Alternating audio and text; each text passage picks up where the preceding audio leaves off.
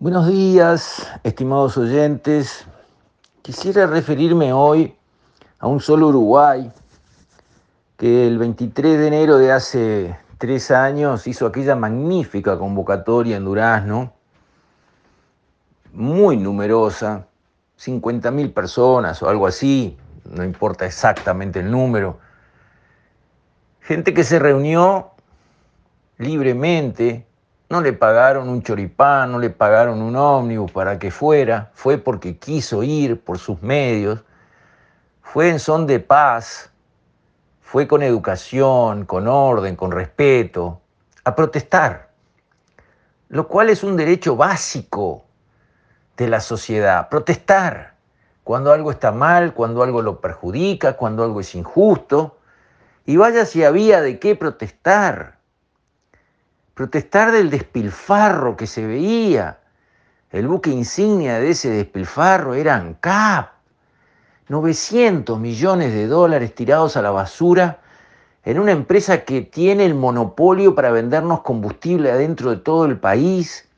Y uno diría, bueno, pero le vende el combustible baratísimo, por eso tiene pérdida. No, nos vende un combustible carísimo.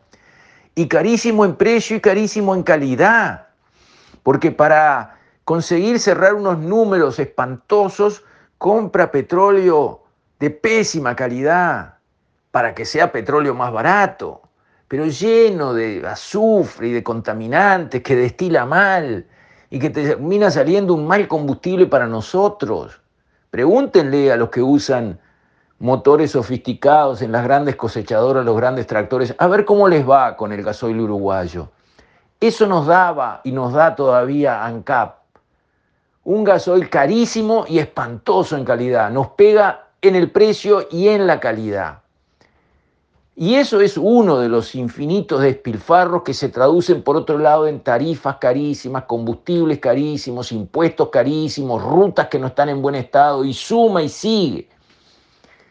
Y contra eso se levantó un solo Uruguay y me reclutó instantáneamente como un soldado raso, lo apoyé, porque además de hacer su proclama y reclamar contra esto que está mal y que les hace daño a ellos y de paso les hace daño al país entero, a todos nos hace daño, lo hicieron con respeto, sin insultos, y cuando se retiraron del predio lo dejaron limpio, no dejaron un papel en el suelo, no quedó una botella. Excelente, excepcional, excepcional. Pero como dice la filosofía oriental, en nuestras fortalezas están nuestras debilidades. En la proclama que leyó el Serrano Abella, sentida, bien, bien dicha, pensada, apareció un concepto errado que fue complicando a mi juicio el avance futuro de un solo Uruguay. Y fue aquel concepto, lo digo de memoria, un solo Uruguay nace con el derecho de hacer protestas y con el deber de hacer propuestas. Algo así, no me lo tomen al pie de la letra, pero ahí va el concepto. Un solo Uruguay tiene que hacer propuestas. Falso, equivocado. No es la función de la sociedad civil, como puede ser un movimiento como un solo Uruguay, de hacer propuestas. Su función es reclamar lo que está mal y protestar a voz en cuello y hacerle notar a quienes tienen que entenderlo y tienen que aceptarlo que así no va más, que hay algo que está mal. Ahora, para hacer propuestas, si uno las va a hacer en serio, ¿no? Estamos hablando, propuestas a nivel de boliche, vamos a cambiar tal cosa, apoyado, yo pago la vuelta. Así se hacen propuestas en cualquier lado sobre cualquier tema, pero eso desprestigia a quien hace la propuesta, salvo que esté en un boliche con sus parroquianos, en cuyo caso es calidad de vida y está todo bien, pero si estamos hablando en serio de propuestas de cambios en las cosas como se hacen en el país por parte del gobierno, si estamos hablando de eso, un solo Uruguay no puede y no debe hacer propuestas, no es su función. ¿Por qué? Porque para hacer propuestas, primero hay que saber mucho, saber. Ya hay mucha teoría, mucho conocimiento de los temas. Conocimiento científico profundo, demostrado que ya no es de izquierda o de derecha, es así. Y eso hay que saberlo primero. después de saber todo ese andamiaje de conocimientos que ya está demostrado y sobre el que no se puede volver a discutir, hay que estudiar mucho. Porque hacer una propuesta no es solo decir, hagamos tal cosa. Bueno, no para. ¿Cómo se hace? ¿Cuánto se hace? Hay que hacer modelos de simulación para medir el impacto de los cambios, el impacto en recaudación tributaria, el impacto en la equidad, el impacto en el ambiente, el impacto acá, el impacto allá. Hay que estudiar mucho. Entonces, ¿quiénes tienen que hacer las propuestas? Primero el gobierno, tiene 300.000 funcionarios públicos, entre los que tiene especialistas de todos los rubros, con el sueldo cobrado a fin de mes, a la orden para hacer los trabajos que se les pidan. Y ellos tienen que preparar estos estudios porque tienen con qué hacerlo. Segundo, los partidos políticos que quieren ellos tomar el poder y tienen equipos de técnicos asesores, adentro y afuera del gobierno están, que le pueden dedicar horas a hacer estos estudios y llegar con las propuestas bien hechas. Tercero, grupos profesionales como Ceres, de donde salió Talvi, bancados por cientos de empresas que aportan todos los meses plata, para que se contraten expertos que estudien temas como Ceres estudió el tema de la educación y apareció con propuestas fundadas, con peso. Un solo Uruguay no tiene que proponer. No es su trabajo y no lo puede hacer bien.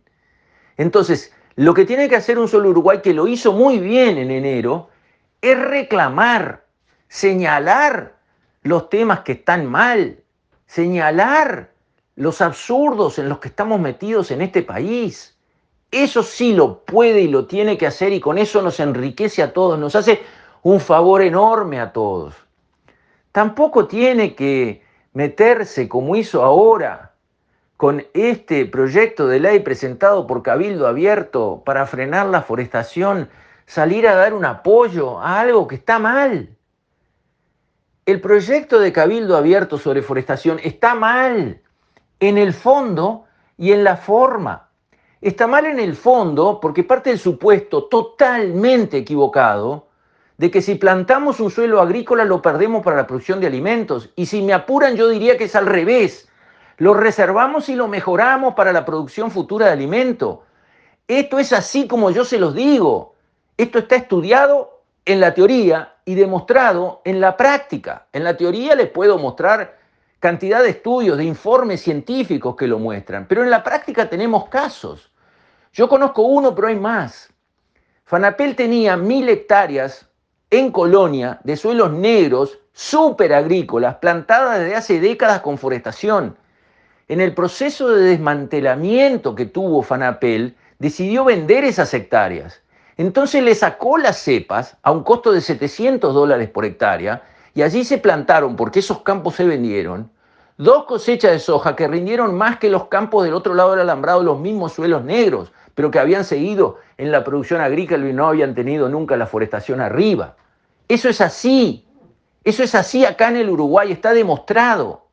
Entonces, Primero el fondo. Está equivocado pensar que perdemos un campo por ponerle árboles arriba para la producción de alimentos mañana, cuando sea imprescindible usar hasta el último recurso para producir alimentos, que no es el caso hoy.